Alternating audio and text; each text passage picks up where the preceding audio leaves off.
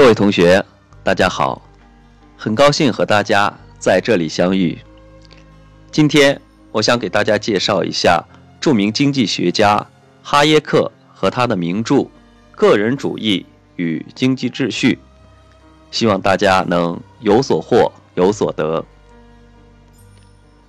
弗里德里希·奥古斯特·冯·哈耶克是当代著名的经济学家和政治哲学家。他于1899年5月8日出生于奥地利。青年时代，哈耶克进入维也纳大学学习，在那里，他受到了奥地利学派著名的经济学家弗里德里希·冯·维塞尔和路德维格·冯·米塞斯的影响，开始了对经济学的学习和研究。1921年和1923年。他获得了维也纳大学的法学博士和政治学博士学位。一九二七年，他又获得了经济学博士学位，并成为奥地利经济研究所的所长。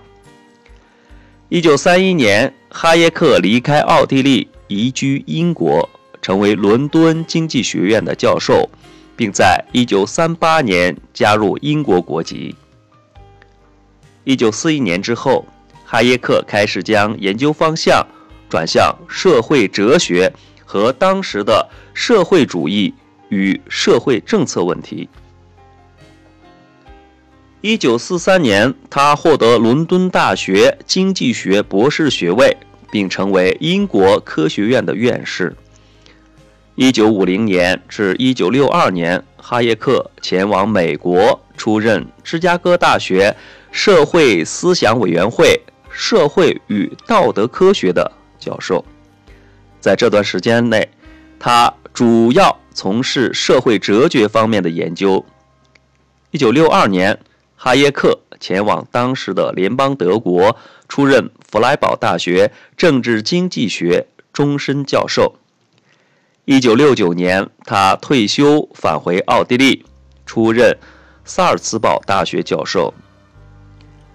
一九七四年，由于在货币和经济波动理论方面的开创性贡献，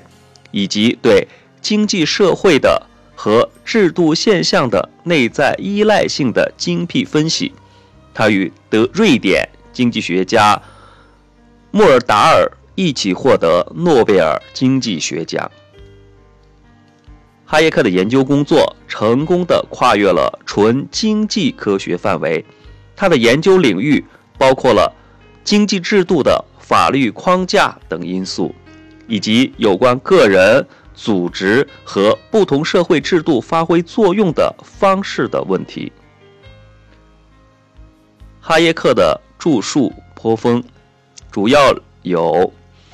1929年的《货币理论与经济周期》，1931年的《物价与生产》。一九三七年的货币的国家主义与国际稳定，一九三九年的利息、利息、利润与投资，一九四一年的资本的纯理论，一九四四年的通往奴役的道路，一九四八年的个人主义与经济秩序。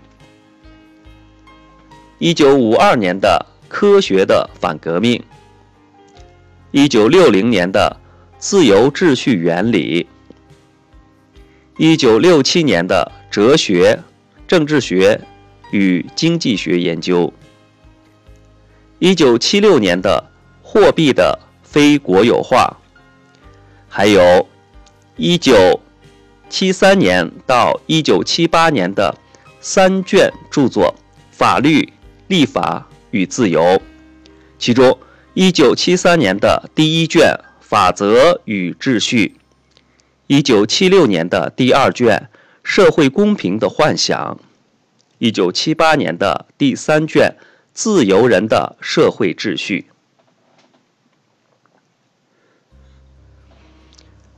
哈耶克继承了奥地利学派的传统，提出的价格理论。打破了长期占据主导地位的均衡神话，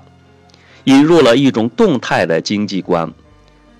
哈耶克在哲学认识论基础上理解经济知识，是人们更深入地理解市场运行的心理学根源。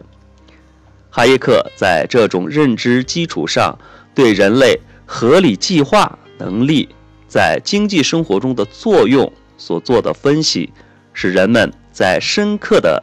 理解的角度重新认识计划经济。在这种经济哲学的基础上，哈耶克又将自己的思想扩展到涉及整个人类社会秩序的领域，从哲学、政治学、法律、心理学等不同角度社会的组织原理，由此。形成了一个内容极为庞杂而严谨的社会哲学体系。哈耶克早期的研究主要集中于经济周期理论，他认为经济周期主要是货币投资过多所导致。这种观点受瑞典学派维克塞尔的自然利率理论和奥地利学派庞巴维克的资本理论所影响。哈耶克认为，货币收入导致对消费品的需求增加，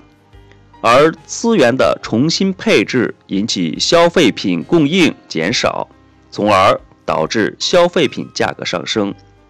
此时，如果银行系统的信用膨胀政策不加以改变，就会导致维克塞尔所说的累积性物价上涨。哈耶克认为。银行信用不会无限膨胀，当银行转而紧缩银根时，就会导致货币供应不足的经济危机。哈耶克等人认为，危机的根源在于经济高涨时信用膨胀，因而要阻止萧条的到来，就需要避免任何人为的信用膨胀，让自由竞争的市场机制。充分发挥其自动调节作用。哈耶克是著名的新自由主义经济学的代表人物，他的经济自由主义观点主要有以下两点：一是指出经济自由主义所根据的基本事实，指出了竞争制度之所以能够在效率上优先于。其他制度的根本原因。二是揭示集体主义制度经济上的低效率和政治上的不民主，从而反面说明经济自由主义的优越。这就是哈耶克自由主义思想的基本理论主线。好了，关于哈耶克的介绍，我们就到这里。下一讲，我们将给大家介绍弗里德曼的《资本主义与自由》，欢迎大家到时收听。